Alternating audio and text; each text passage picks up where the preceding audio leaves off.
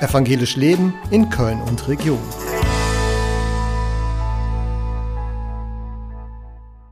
Darf man als Christ eigentlich wütend sein?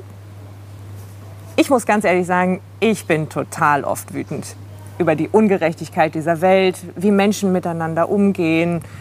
Da gibt es ganz viele Situationen, auch zum Beispiel im Alltag, im Supermarkt oder wenn mir jemand den Parkplatz wegnimmt oder so. Da bin ich richtig wütend.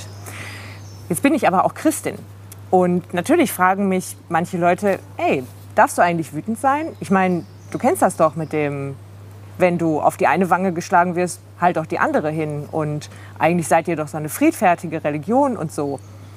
Naja, schon schwierig. Also ich sage immer, wenn Jesus Tische schmeißen konnte, dann darf ich auch wütend sein. Also ich glaube, dass wir als Christinnen und Christen noch mal besonders gehalten sind, zu reflektieren, wo kommt eigentlich unsere Wut her? Also woher ist die geleitet? Und gibt es nicht auch andere Möglichkeiten, ähm, auf diese Wut zu reagieren? Andererseits ist Wut total gesund. Menschen, die ganz viel in sich reinfressen zum Beispiel, die sind ganz schön vergrämt und mit denen ist auch echt schwierig zu sprechen.